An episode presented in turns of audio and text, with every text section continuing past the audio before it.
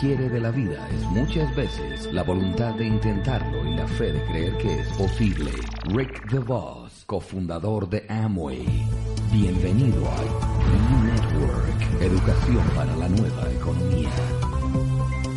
Pues vamos a comenzar a tocar un poquito nuestra historia. Y esto es difícil, pero vamos a ver cómo sale. eh, ¿Por dónde empezamos? Bueno, para el año 1990, eh, estaba yo, trabajaba yo a principios de ese año como gerente de una empresa, daba clases de maestría y alta gerencia, era asesor de tesis de algunas universidades y era consultor de informática y auditor en algunas compañías. Algunas de ellas son eh, internacionales. Y yo estaba lo más tranquilo, o sea, íbamos bien. ¿Ves? Eh, cuando tú tienes empleo que todo va bien, ah, dos secretarias, si tú no, no, tienes una cita conmigo un mes antes, yo no hablo contigo, todo ese tipo de cosas que cuando uno es director, gerente de... En, una de, de, esas posiciones gerenciales yo tenía 1.200 empleados bajo mi control o supervisión. Imagínate el estatus, ¿no? Y cuando yo fui a una reunión de esta, imagínate tú, ¿quién me hablaba a mí si yo no sabía todo, no? Eso pasa. Bueno, pues entonces estaba la cosa lo más bien cuando de, comienza, para el año 1990, comienzan a ocurrir algunos pequeños detalles en nuestro país. Un detalle de eso fue que comenzó un, un, una situación energética. Eh, la luz que la energía eléctrica comenzó como que me voy ahora y vengo ahorita, me voy ahora y vengo ahorita. Y no había problema porque cuando ella se iba volvía un ratito, pero un día se fue la energía eléctrica y duró seis horas. Y después se fue otro día y duró el día entero y no volvió. Lo que estamos envueltos en, empresas donde la, energía eléctrica es nuestra base, nuestro trabajo, porque si no las computadoras no funcionan, todo se va a pique, ¿no? Si aquí se para la energía eléctrica por 24 horas, habría una situación, ¿verdad? Y eso comenzó a ocurrir. Cuando eso comienza a ocurrir, empre empresas comienzan a tener situaciones, porque ya la energía eléctrica no paraba 24 horas, paraba cuatro días. Entonces tú ponías la planta eléctrica a trabajar pero la planta eléctrica necesita un, tiempo de mantenimiento y el trabajo continuo no mayor de 74 de 72 horas. Entonces tienes que entrar. Pero ¿cómo entras? Porque entonces no tienes energía y necesitas entonces comprar una planta mayor. Y esto comenzó a estacionar un malestar en los negocios en nuestro país. Y ese malestar llegó a mí. Impresionante.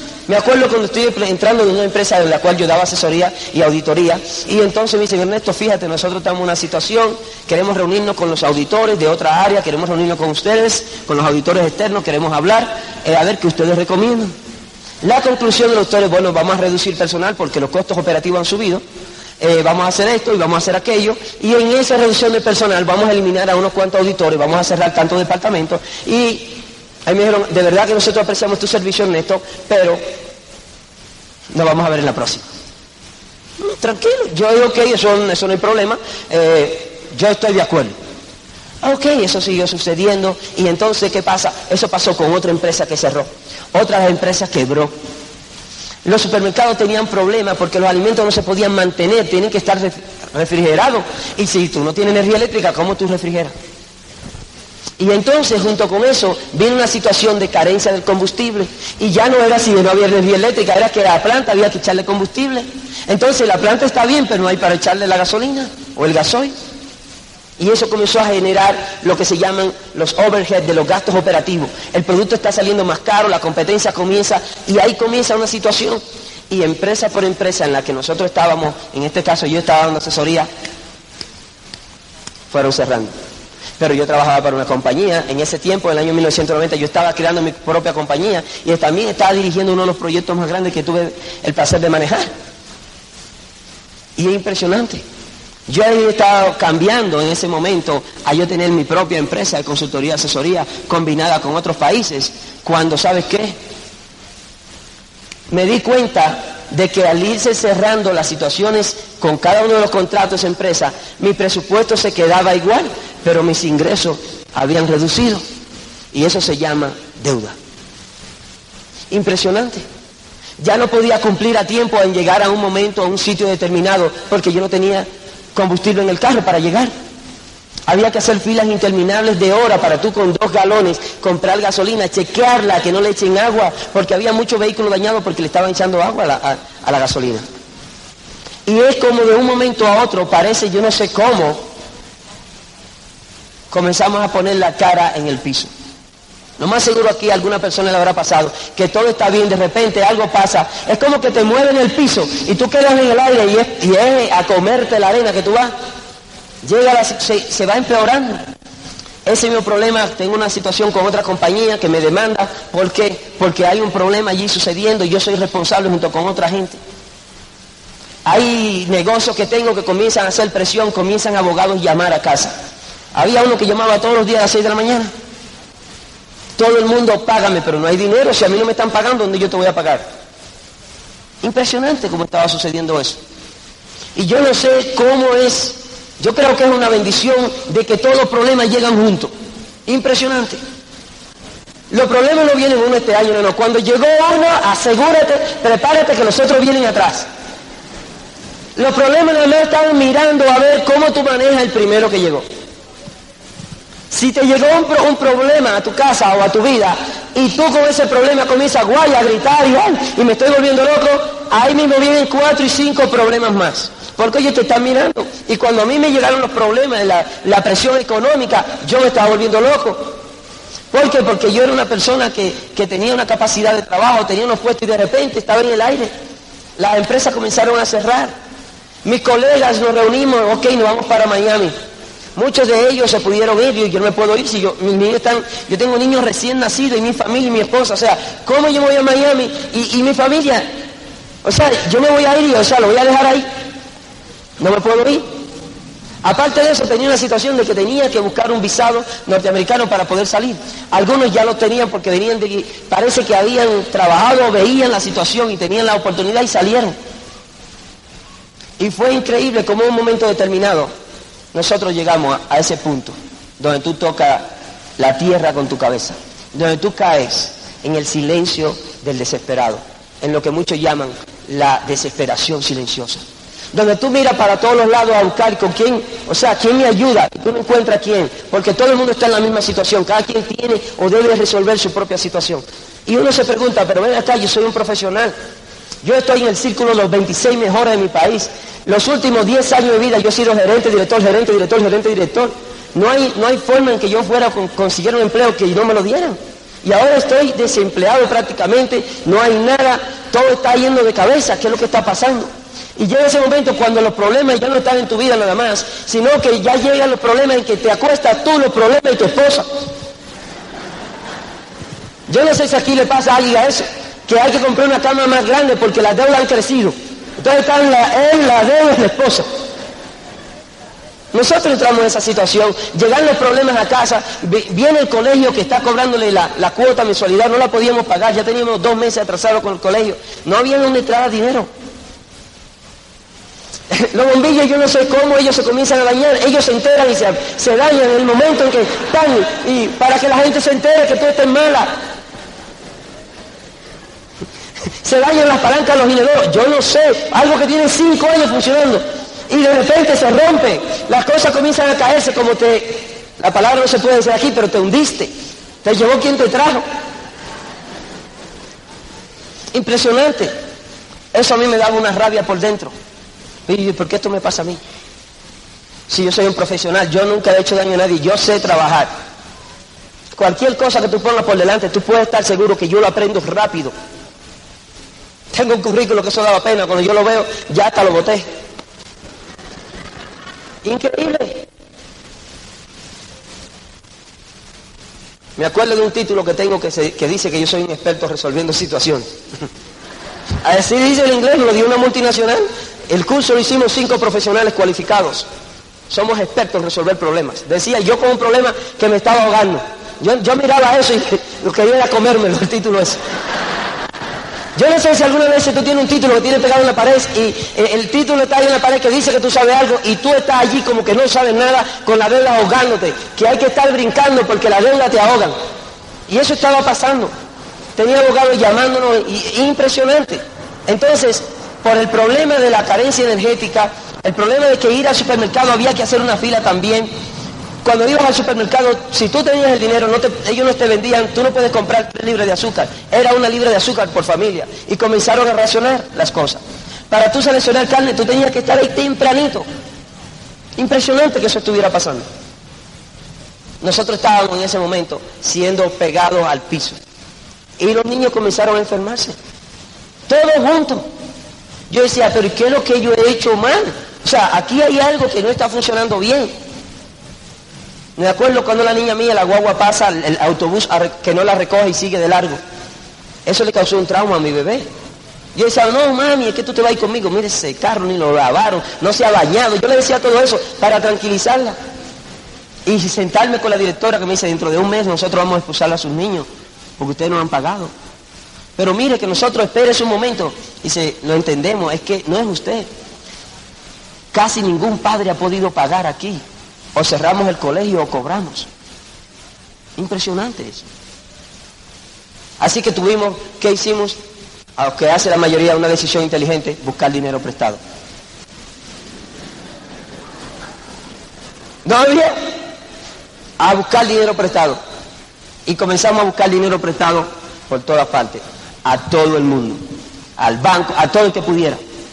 Teníamos una niña que en esos tiempos la vacunaban, el, el, médico de ella la inmunizaba, estaba en Miami y nosotros pagábamos una consulta en larga distancia con él y había que inmunizarla semanalmente y eso era dólares. Pero yo nunca pensé, nunca yo pensé que, yo iba a perder mi empleo. Yo nunca pensé que las asesorías se iban a acabar si yo estaba en el mejor momento. Impresionante que eso estuviera pasando. Me acuerdo de una señora que le habíamos pedido dinero prestado. Ella vivía como cuatro o cinco cuadras de donde nosotros vivíamos. Y ella salía de su casa a las siete y media de la mañana y llegaba a mi casa a la una y pico. Ella salía para casa. ¿Dónde ella perdía esas cuatro o cinco horas? Porque ella cruzaba donde el vecino le hablaba de nosotros y así venía casa por casa donde todos los vecinos contándole los problemas que yo no le pagaba, que mi esposa, que yo que era unos tramposos, así el dueño, a los de la bodega, a todo el mundo hasta que ella llegaba a casa y allí ella me decía de todo. Y un día yo le dije, mire, yo quiero hablar con su esposo, me dije, yo no puedo estar en esto. Me senté delante de él y le dije, ¿sabes qué? Ahora mismo nosotros estamos pasando por una situación. No tenemos la forma de pagarle pero un día yo le voy a devolver cinco veces lo que usted ha confiado en nosotros. Espero que den un poquito de paciencia. Y él anotaba en un libro, ustedes aquí usan réditos que te prestan y te cobran interés. Eso crece solo y eso es, mira, impresionante. Si pudiéramos auspiciar los réditos, eso, eso se duplica solo. es impresionante eso. Estamos envueltos en esa situación y, yo estoy incómodo conmigo mismo, estoy incómodo porque, ¿cómo te digo?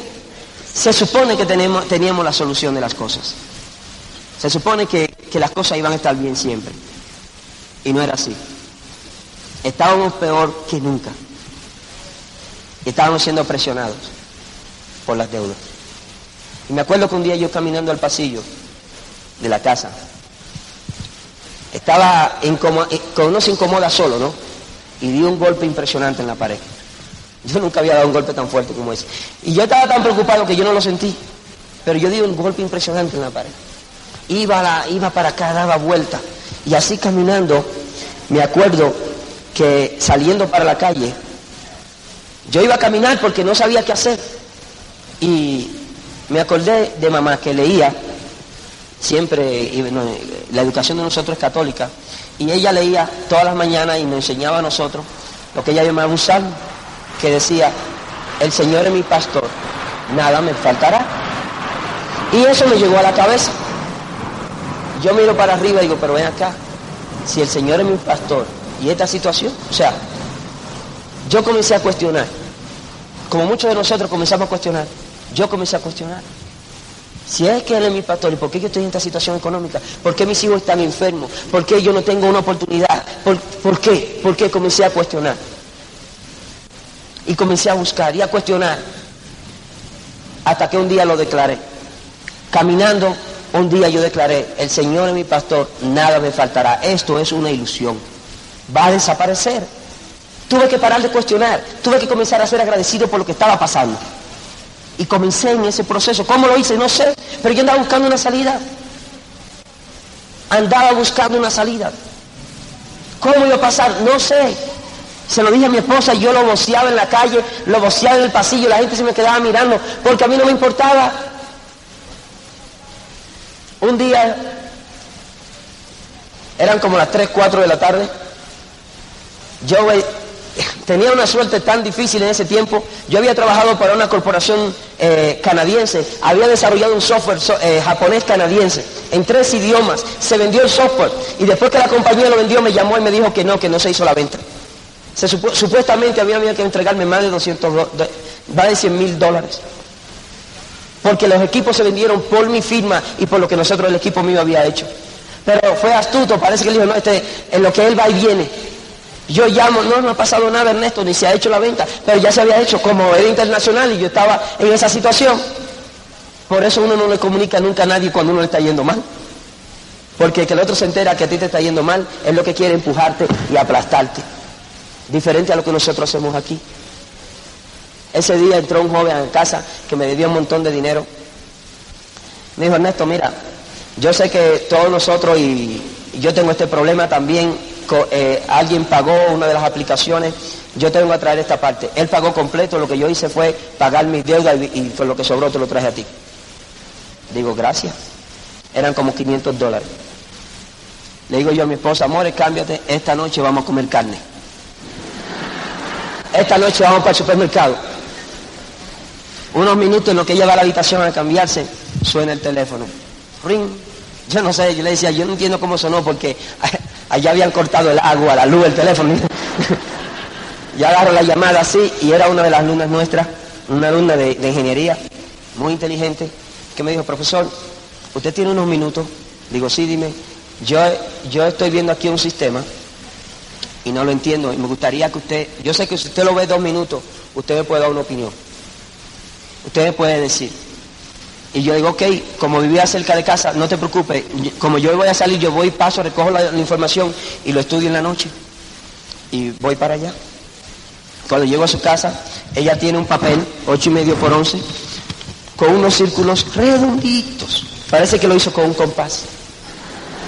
Y estaban muchos detalles y números y flechitas y eso. Y yo llego y ella está en la mesa. Yo no vi bien la mesa, pero ahora yo sé que eran catálogos lo que, está, catálogo lo que había allí regado, muchos papeles, y ella estaba con ese papel mirándolo. Cuando yo llegué, me acerco y digo, dime, ¿cómo estás? Ah, bien, eh, ¿de ¿qué es lo que pasa? Y ella me pasa la hoja. Y yo lo miro. En informática hay un sistema de desarrollo eh, de sistemas que se llama SMM y en base a círculos nosotros llamamos burbujas y las burbujas representan grupos de información. Y yo lo miro, yo no sé lo que es, pero yo soy el profesor, yo no puedo decirle que yo no sé. Así es que yo tomo el papel, le digo, ah, esto es fácil, esto sí, esto es SMM. Aquí vamos a averiguar cómo rompemos estas burbujas y tú vas a ver. Y ella lo más tranquila me mira y me dice, sí, profesor, lo que pasa es que en este sistema que yo entré, eh, produce dos mil dólares al mes. Cuando ella dijo produce dos mil dólares al mes, yo lo sentí en el bolsillo.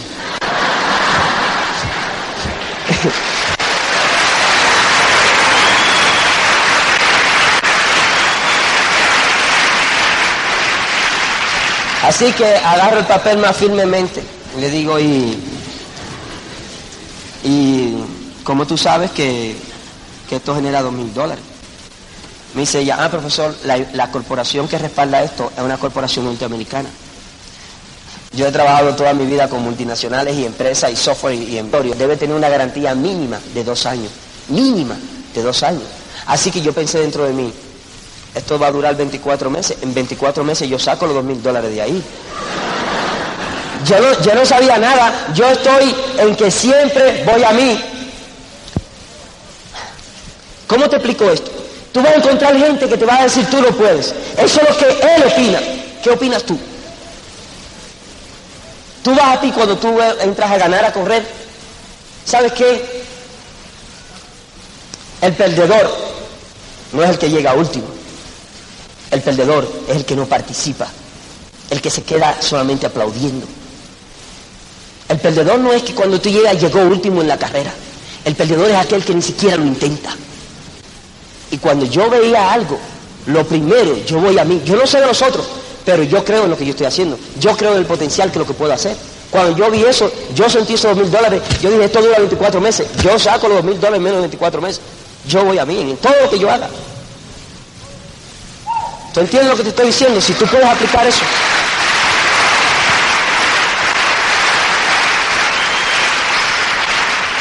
La próxima pregunta que le hice, ¿y cómo, cómo yo tengo un papel de esto? Me dice ella, profesor, casualmente, yo tengo una franquicia que iba a ser destinada a una persona que no vino. Yo prefiero dársela a usted. Y le digo, y me dice ella, yo se la voy a ceder a usted. Y yo, ¿y como cuánto es? Me dice, no, son 325 dólares. Mm, fantástico. Pensé, 325 dólares, 2 mil dólares, 24 meses. Déjame llamar por teléfono. More. Gracias. Le digo, More, eh, acabamos de entrar en un sistema. No vamos a poder hacer la compra porque vamos a invertir el negocio en el sistema. Yo quiero que tú sepas que los niños nuestros en esa semana estaban bebiendo agua de arroz como leche. Y nosotros comíamos sin saber qué íbamos a comer el otro día o qué iba a parecer. Y ese día no se había definido qué íbamos a cenar. Pero yo sé algo. Si tú te comes el dinero en 24 horas lo tienes que votar. Eso yo lo sé. Eso yo lo aprendí a tiempo. Mucha gente no va a ir a la convención.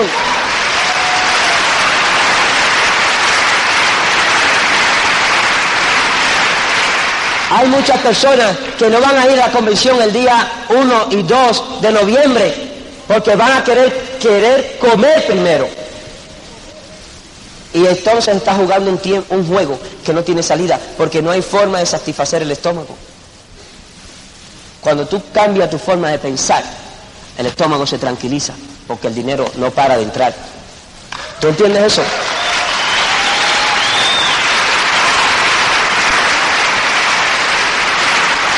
Esa llamada, More dijo un montón de cosas que yo no lo voy a decir aquí. Pero siempre ella me ha apoyado y ha creído en las cosas que yo puedo hacer. Y sus palabras fueron, ese es tu dinero. Y yo fui rapidito, lo busqué, se lo llevé a la, a la joven y ella me entregó una cajita, ni siquiera la abrió. Y en esa cajita había unos estuches arriba, que ahora nosotros le llamamos el estuche de Pronet. Esto era en papel, esto no venía así tan lindo como ahora, gracias a Pronet. Y ella me dijo, profesor, a estos cuatro cassettes, habían cuatro de estos, yo lo escuché, dicen lo mismo, usted no necesita escucharlo. Profesor, esos cassettes no le van a ayudar en nada. Yo escuché algunos, no dicen nada que pueda valer la pena. Si usted quiere lo escucha y si quiere no. Pero son parte de esto. Y me lo entregó. Y yo agarré mi cajita, le di las gracias y me fui a mi casa. Cuando yo entré a casa eran como las 4 de la tarde, 5 de la tarde. Entro, abro mi caja, entusiasmado, estamos ahí paradita, y comienzo a pensar, ya yo no estoy pensando, ya yo estoy pensando en la cena, no van a cenar los niños. Ya yo me comencé a preocupar. ¿Ves? Porque cuando tú estás tomando una decisión inteligente, tú tienes que saberlo. Hay que actuar rápido. Es como cuando tú le hablas a alguien de este negocio. Si él no actúa y dice, yo lo voy a pensar, el estómago lo va a gobernar. Tú, no puedes, dicen los libros de éxito, que las personas exitosas son las que, las que toman decisiones más rápido. Si nosotros, mi esposa y yo, tenemos un éxito hoy en día en este negocio, se debe a la lealtad y el respeto que siempre me he tenido y a una rápida decisión sin pensar en el estómago. Y comenzamos a abrir eso. Y todo está en inglés. Yo leía bien en inglés, pero no entendía lo que había allí. porque ellos hablan un lenguaje, ellos están hablando el lenguaje de eso, yo ando buscando informática, yo ando buscando una empresa, yo ando buscando y hablando de que, que esto, que fulano gana un 4%, que, y que yo quién, y, pero ¿y por dónde yo entro? O sea, ¿cómo es que, cómo yo entro a ese número que está ahí? No encontraba la forma. Y comienzo a sacar y eh, en la cajita hay un detergente que se llama SA8. ¿Para qué SA8 si no había energía eléctrica ni siquiera para lavadora? ¿Para qué? Y esto no me sirve y esto no sirve y esto, hasta que encontré unos juguitos y unos chocolates que de un sistema para mantener y rebajar de peso, se llama Positrin. Con eso cenamos nosotros.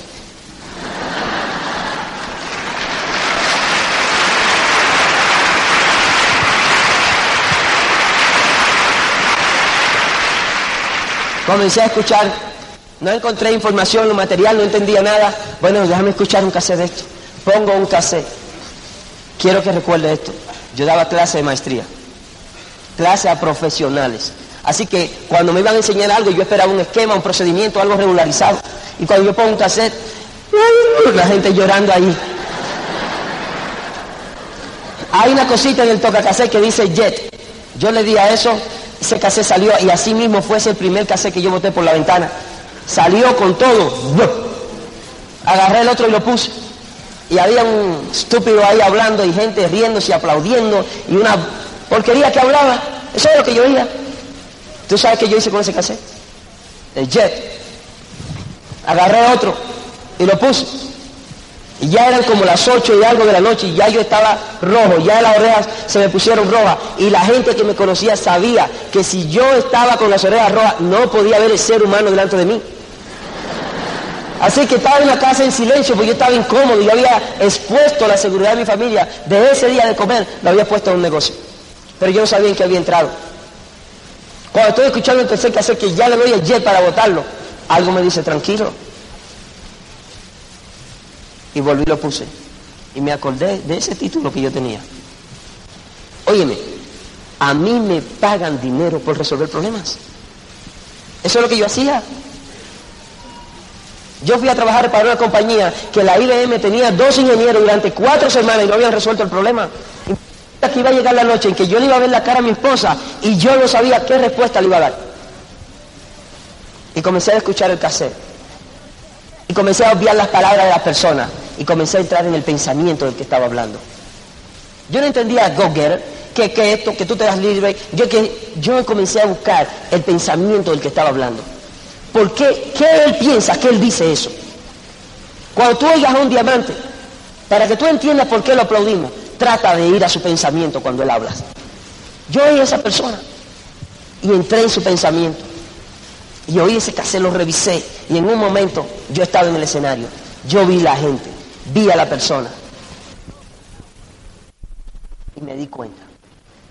Di un golpe en la mesa y le dije, More, en 24 meses nos vamos a hacer ricos con esto. ¿Tú sabes por qué? Le dije, esto es fácil. Aquí la gente no tiene que tener background, aquí tú no tienes que ser un profesional, aquí tú no tienes que ser perfecto, aquí tú nada más sirves a la otra persona, tú le enseñas lo que ellos hacen, tú le hablas de esto que hace como habla ese tipo, no importa como tú lo digas. Y en 24 meses ven libre. Y en 24 meses fuimos Esmeralda. Pero fue una decisión de un cassette.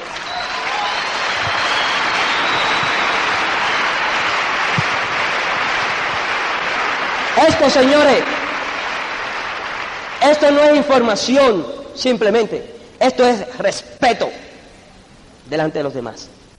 Esto. La gente lo pasa por alto.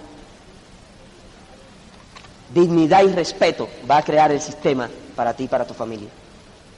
Porque hay personas que a la edad de 30, 40 años de edad todavía están pidiendo. Todavía papi y mami le tienen que mantener y dar dinero. Todavía ellos trabajan y tienen una profesión y tienen que estar buscando, arrodillándose delante de algún gerente, delante de algún banco, sometiendo su dignidad hasta que esto aparece en su vida y comienza el respeto. Algo que nadie va a entender hasta que tú lo tienes.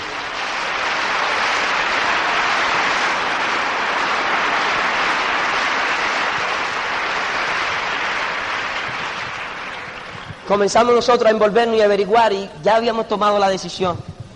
Y mi esposa comenzó a relacionarse con nuestra auspiciadora. Yo le voy a dar un ratico ahí para que ella hable de nuestra auspiciadora. Nuestra auspiciadora era una, una bebé pequeñita, o sea, era jovencita.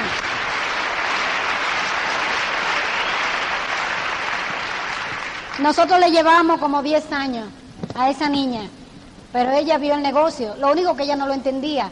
Y cuando nosotros comenzamos a asociarnos con ella, yo no la conocía mucho porque ella era alumna de mi esposo, pero cuando nosotros comenzamos a hacer la relación con ella, pues yo tenía que pasarme tardes enteras consolándola a ella, porque ella todo lo negativo no lo pasaba. Todo lo que era negativo, ella iba a llorar a los hombros de nosotros. Y todas las informaciones que ella conseguía negativas, todo lo que a ella se le ocurría, ella eh, nos llamaba inmediatamente. ¿Y cómo nos bajaba las informaciones? Como en República Dominicana estaba eh, comenzando el negocio, pues los Open no eran regulares. Cuando venía una persona de Puerto Rico, que es de donde viene nuestra línea de auspicio, pues ese día era que había Open, o sea que era uno o dos días antes que nosotros nos enterábamos que habían Open. Y tú sabes cómo nos llamaba ella. Nos decían, imagínate tú, eso era como el miércoles, el, el viernes hay Open, ya tú sabrás. O sea, qué entusiasmo nos pasaba. Y todo, todas las informaciones, cuando ella tenía problemas con su mamá, cuando tenía problemas con el novio, y como nosotros teníamos el sueño claro y sabíamos hacia dónde íbamos y lo que queríamos sacar del negocio, porque teníamos un gran perro atrás, pues nosotros, yo le dije a Ernesto un día, mi amor, ¿y qué te parece si nosotros vamos donde la persona que, nos auspició, donde la persona que auspició a nuestra auspiciadora. ¿Qué te parece si nosotros lo visitamos? Y el neto me dijo, ¿y tú crees? Digo yo sí, porque de verdad es que no estamos aprendiendo nada con ella y no sabemos qué es lo que vamos a hacer. Así que vamos, más vale que nosotros vayamos porque ellos ya saben lo que quieren y tienen más informaciones. Y pues así lo hicimos. Nos fuimos, yo recuerdo que fuimos y nos sentamos delante de ellos y fuimos con nuestra, con la poca herramienta que ya nos quedaba. Y, recuerdo yo que el neto tenía, era un zip pack. Y cuando él tenía abrazado el zip pack así, y le pregunta era a Radamés y le dice, Radamés, ¿y cómo es que la gente se conecta al sistema? Él con el zip pack agarrado, dice, ya tú está conectado, tú lo tienes ahí mismo. Así que imagínense ustedes los ignorantes que estábamos nosotros. Imagínense cómo nosotros comenzamos, pero lo único que nos movió a nosotros, lo único que, nos mantuvo a nosotros firmes fue el sueño que nosotros teníamos y la fe que nosotros le habíamos puesto a esa oportunidad que Papá Dios nos había dado. Porque como Ernesto les dijo, eh, nosotros le habíamos pedido tremendamente a Papá Dios una oportunidad para nosotros salir adelante. Porque nosotros teníamos cuatro niños y, y, estábamos, y estábamos en una situación bien difícil, bien difícil. Y Papá Dios nos respondió. Así que si en un momento determinado tú tienes una situación y si tú te agarras de Dios, yo estoy segura que todos los que están aquí o la mayoría de los que están aquí, por alguna razón, los que ya son socios, le han pedido a Dios en un momento determinado, eh, le han pedido algo y no han pasado dos o tres días cuando ha venido una persona a presentarle esta oportunidad de negocio. Nosotros hemos oído la vivencia de muchas personas de que han estado buscando o han dicho, Dios mío, pero tiene que aparecer algo mejor y dos o tres días después aparece esta oportunidad de negocio.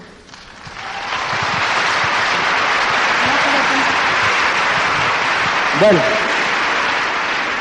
conocimos a Ramé. Ahora déjame decirte, Ramé ingeniero agrónomo, con un olor a hierba que tenía y a mata, porque él vivía en eso. Yo soy un hombre de oficina con dos y tres secretarias, un ejecutivo. Así que no nos relacionamos. Pero yo aprendí rápido este es el que sabe. Más vale mi hago amigo de este rápido. Y comenzamos a hacer una amistad con él. Ok, y él comenzó a decirnos, él estaba ahí, su esposa era la que había llevado el negocio y él estaba con ella y estaban trabajando. Y, ok, vamos, eh, ¿qué es lo que hay que hacer? Bueno, tienes que pedir, que yo tengo que pedir. Pide una cuestión de ahí, Ernesto, una pasta, tú pides algo de ahí. Bueno, ok. ¿Y cuánto cuesta la pasta? No, eso es muy caro, yo no voy a pedir eso. Y yo me lo encontré caro.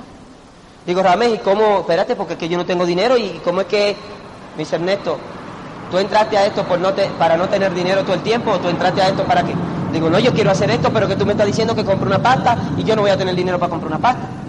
Dice, tranquilo, tranquilo, oye más que hacer, tranquilo. Y comenzamos por ahí y comenzamos a darle el plan a estas personas. Como a mí no me dieron el plan, yo tomé mi propia terminología. Y entonces, ¿qué yo hacía?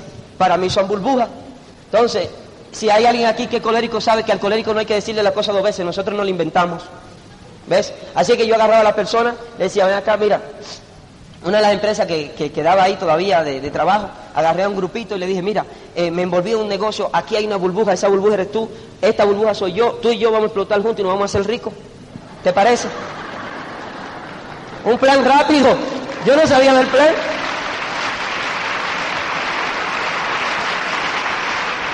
Entonces, cuando ellos me preguntaban, ¿y cómo explota la burbuja? Entonces yo daba una clase de metodología de desarrollo de sistemas de información. Porque yo, no, sabía nada. Oh, y como ellos no sabían lo que yo estaba diciendo, yo estaba en, alto nivel de información, así Ernesto lo dice, está bien. Ok, vamos. Y ahí comenzamos a hablarle a personas. Un día estoy dando yo ese plan y hay un amigo mío que él tenía la mala suerte de que durante 10 años yo fui su jefe. Impresionante porque donde yo, yo cuando iba a buscar un trabajo yo siempre era director o gerente. O sea, yo no sabía hacer otra cosa. O sea, me llamaban, no, que tú vas a ser el que... No, no, no, espérate. Tú no, tú no me entiendes. La posición de director o gerente, sí, ah, yo voy. No, llama a otro. No voy a qué, eso no, no, ya yo pasé esas etapas. Cuando tú revisas mi currículum y con quien yo trabajo, tú no me empleas que no sea un director o un gerente. Todavía a mí me llaman, pero como yo ahora he aumentado mi tarifa, no me quieren. ¿Ves? Y entonces, pues no me dejan, yo estoy explicándole a un grupo, señores, miren, y ya yo no ponía una burbuja, como siempre, dependiendo de la cantidad de gente que había, yo ponía burbujas. Si habían cinco, yo ponía cinco burbujas, mire, este eres tú, este eres tú, este eres tú, y este soy yo. Todos nosotros vamos a explotar. Y nos vamos a hacer ricos. Y ya, ese era el plan. Y este, este quien hoy en día es uno de nuestros downlines que nos llena de orgullo, estaba así porque a él no lo dejaron participar, pero él estaba y él sabía que siempre, y esto es algo que por la cual él entró al negocio, porque él sabía que nunca yo había hecho nada incorrecto en los 10 años que me tenía conociendo.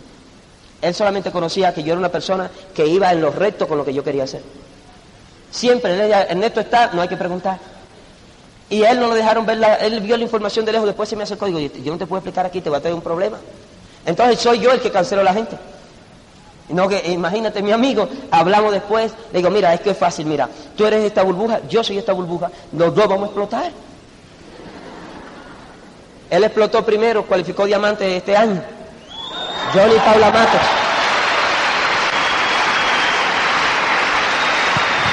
Voy donde Rabamés. Lo más seguro tú ves que yo hablo de grupismo. ¿Por qué yo te hablo de grupismo? Porque cuando comenzaban de que venía Puerto Rico y República Dominicana no es que eran amor y amor y amor. Eso tuvimos que desarrollarlo porque eran dos islas que teníamos, situ teníamos situaciones. ¿Ves? No había una buena imagen de República Dominicana en Puerto Rico. Así que cuando viene un puertorriqueño, un niño, a hablarme a mí, imagínate tú, con el estatus que yo tengo, o tenía. No lo íbamos a entender, yo no podía escuchar. O sea, cuando una persona se paraba delante de mí, yo le miraba la mano. Si tú no tenías un anillo puesto de la universidad graduado, ¿qué ibas a hablar conmigo, mi hijo? Ni, ni, eh, fue un placer. ¿Me entiendes? Y cuando a mí me dijeron, mira, que este es el que más sabe, y yo, y este muchacho, yo le llevo 10 años a él, le miro la mano, le pregunto, no ha hecho nada, no entró a la universidad. Digo, este no me va a enseñar nada a mí. Así que yo no le hacía caso. Yo iba a derramé con mi gente. Mira, Neto, que hay un Open. Digo, fíjate, la gente mía no necesita ir a eso. Sí, Ernesto, porque así yo conozco a los demás. Espérate, espérate, espérate. Yo le doy el plan, yo lo entreno, yo hago las cosas, tú a mí me das lo que hacer y de ahí para allá ni te metas con mi gente para que no tengamos un problema. ¿Por qué tú crees que yo sé dónde puede fallar un negocio? Porque yo fallé. Así era que yo trabajaba mi negocio. Bueno, pues él me convenció ahí y yo iba a la casa de él, no hicimos amigos. Ok, está bien, yo lo voy a llevar al Open.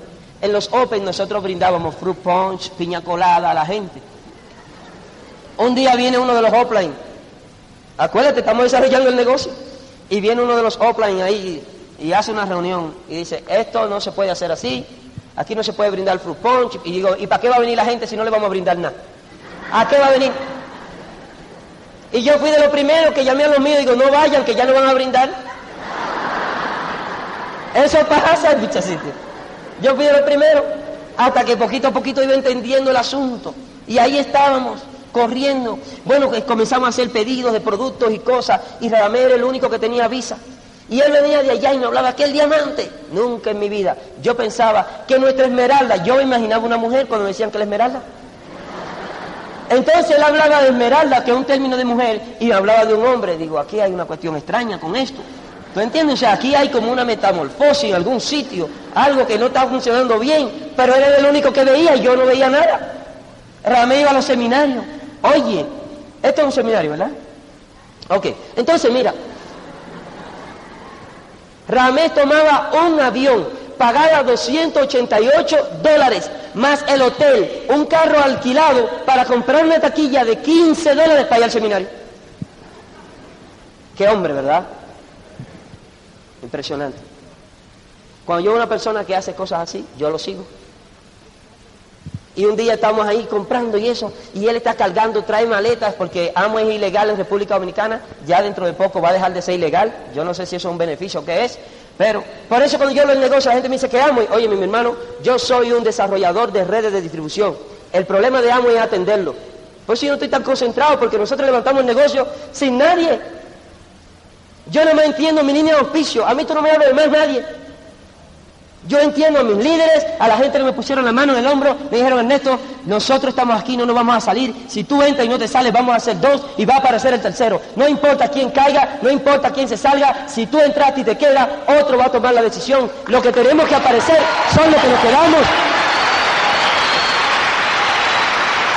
Comenzamos a correr y al pobre Ramel, el burro de carga, él venía con las maletas hasta que un día llegó al aeropuerto muerto y le daban los masajes y, y, rojito y un problema en el riñón y entonces se tiró una orden para toda la organización, prohibido usar el SA8, porque Ramel no lo podía traer. Y así, algunas veces eh, cuando venían las maletas, hay unos productos que son en presión, en spray. Cuando el avión sube, el spray entra en, en compresión explota y todos los productos, había un shoot, spray, que es un spray negro para limpiar los zapatos. Así que cuando tú recibías tu jabón, eso estaba negro. Nosotros echábamos con gasolina y toalla limpiando el producto que quedaba aparentemente para llevárselo al cliente. La pasta explotaba. Me acuerdo yo que un día le llevo una pasta dental a un cliente que lo iba a auspiciar. Y entonces llevo la pasta dental, la crema dental en la servilleta y el estuche donde va la pasta en otra mano y la cajita yo la tengo abajo del brazo, se la llevo. Y el Señor me mira y cuando Él va a protestar, porque Él está acostumbrado a comprar el supermercado y ahí, se le entregan bonitas, antes de que Él me hablara yo que veo que subiene la, el cuestionamiento, yo le comienzo a hacer así con la cabeza. Y entonces Él como que me hace, como que va a preguntar. Y cuando Él me hace el gesto de pregunta, digo, yo sé lo que tú estás pensando que por qué yo te voy a entregar una pasta dental que tú pagaste más cara que en el supermercado yo te la voy a entregar en estas condiciones. La razón por la que yo te entrego esta pasta dental así es para que tú conozcas la calidad y no seas engañado.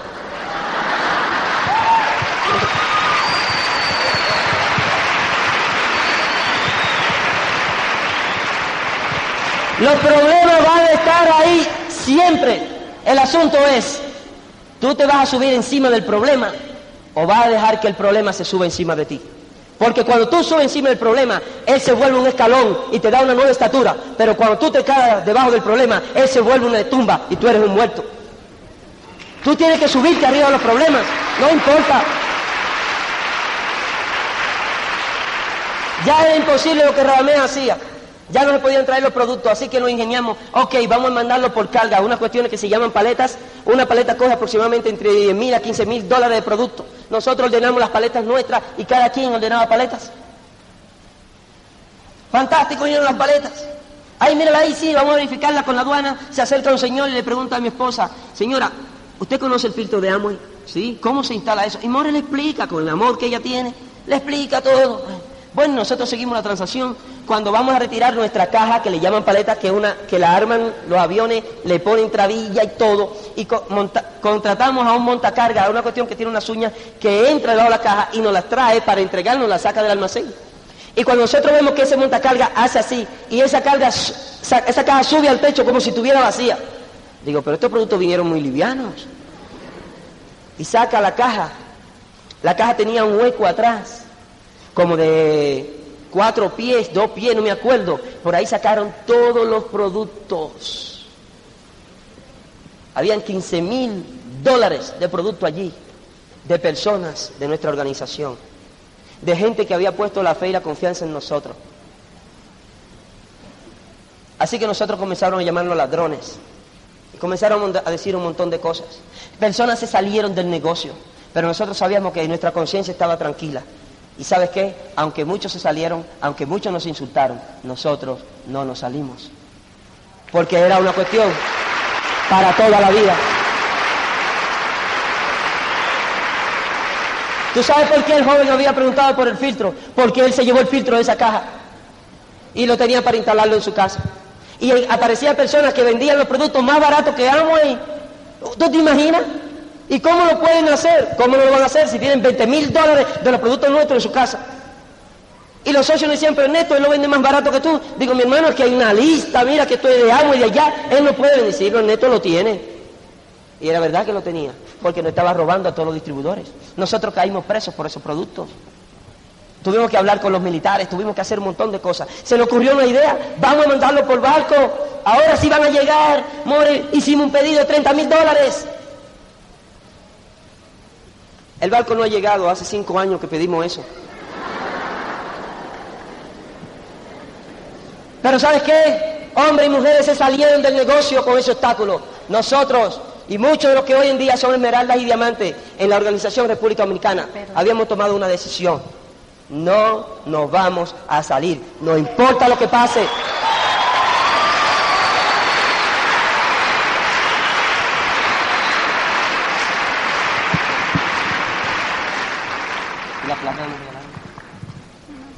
El día 1 y 2 de noviembre, tú vas a ir a una convención. Déjame decirte esto. Yo me enorgullezco de tener un downline diamante, pero yo conozco las causas por qué. Porque cuando nosotros nos promovieron nuestra primera convención, nosotros no pudimos ir. El consulado nos rechazó a los dos. Una persona extranjera en nuestro país estaba decidiendo de que nosotros no teníamos lazos en nuestro país. Y eso es de migrante, eso es humillante. Yo no sé la calidad de hombre que pueda ser otra persona. Yo sé de mí. Y yo no tolero eso. Cualquier cosa, tú me puedes dar un golpe, tú puedes hacer lo que tú quieras.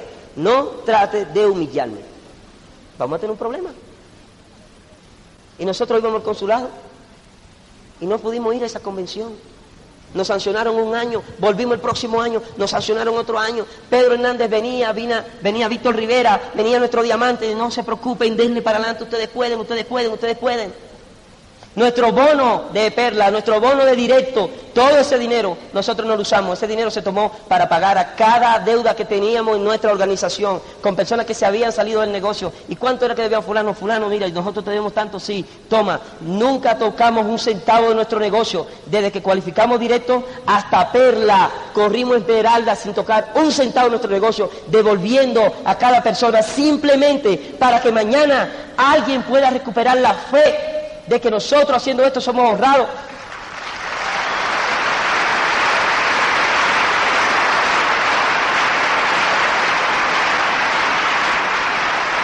Cuando Ramé vio que nos estábamos debilitando, yo no sé de dónde él trajo un barco y se lo presentó a Gertrudis. Y le dijo, no te preocupes, Gertrudis. Como yo le digo More, la también le dice More. Y ella es bien perfeccionista y cariñosa y le decía, no te preocupes, Gertrudis en Esmeralda. Y le mostró un barco y More tomó eso en fe. Y cada vez que tenía un problema ella decía, es que en Esmeralda me voy a montar en ese crucero. Yo me voy a montar ahí. En Esmeralda no vamos a montar. No teníamos la visa. Cuando yo fui a tomar la visa otra vez, fui como perla. El cheque que yo tenía como perla era más que el sueldo del cónsul ese. Él no tuvo otra opción, porque el cheque lo sentó, lo miró por todas partes, y yo le dije, ese es mi cheque llame a Amo y pregunte. Y si usted puede preguntar por el cheque que viene, es dos veces esa cantidad. Y me dejó salir una vez. Para ese día que yo salí, yo había comprado mi taquilla de la convención. Dos meses antes yo no tenía visa. Dos meses antes yo no sabía si iba a ir. Dos meses antes era un día y segundo que dependía. Era un viernes, un Diamond Weekend y yo iba a salir a mi primera convención y ya yo era un perla. ¿Tú sabes la satisfacción más grande? Fue encontrar allí a mi diamante.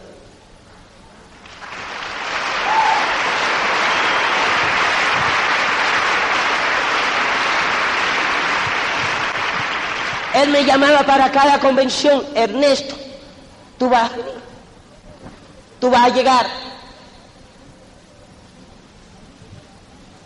A mí me apena cuando alguien no entiende la vida de oficio.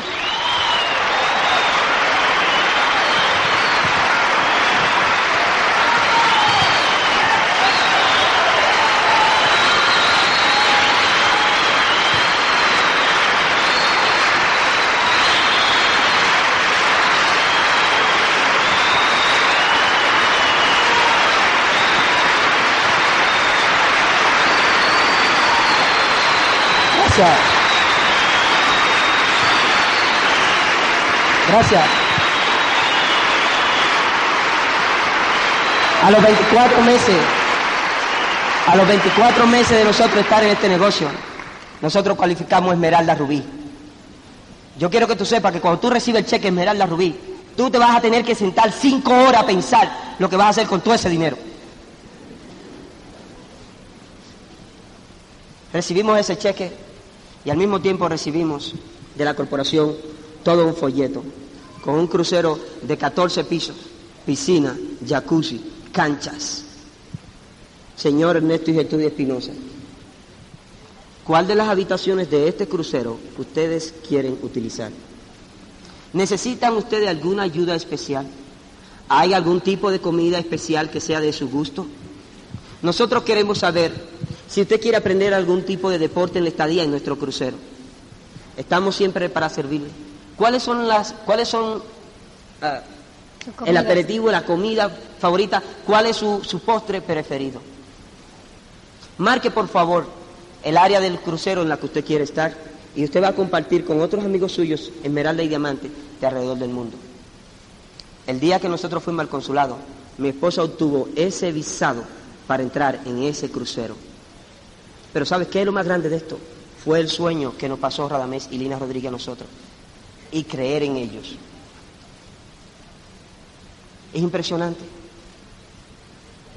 Cuando nosotros, me acuerdo que yo había puesto en mi nevera que una de las razones que me explotaban a mí era yo ser un profesional y al mismo tiempo ser de verdad. Porque yo me entendía que yo siendo un profesional y un carro de medio uso, eso no estaba de acuerdo conmigo.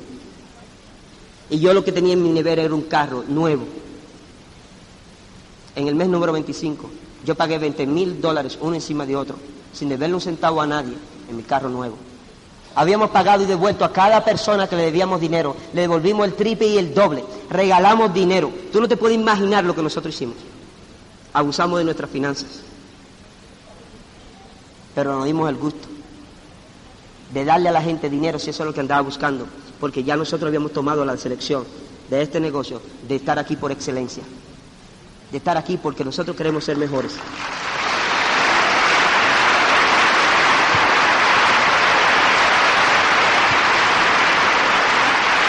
El día 1 y 2 de noviembre, ese día va a marcar la historia de este negocio en Colombia.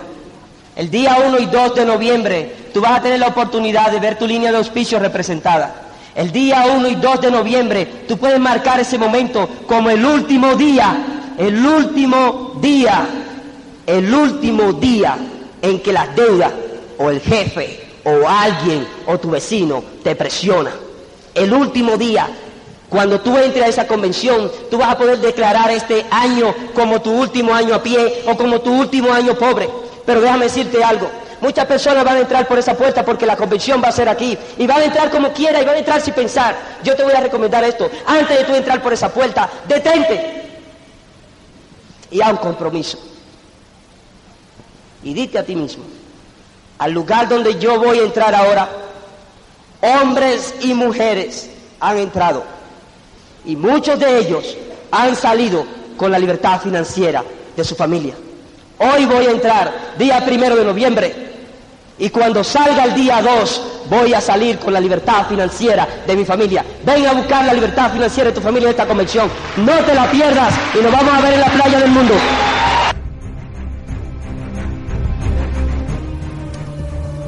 E-Network. Hacemos network marketing para el siglo XXI. Educación para la nueva economía. Visite www.enetwork.com.co. Somos miembros de Alianza Global.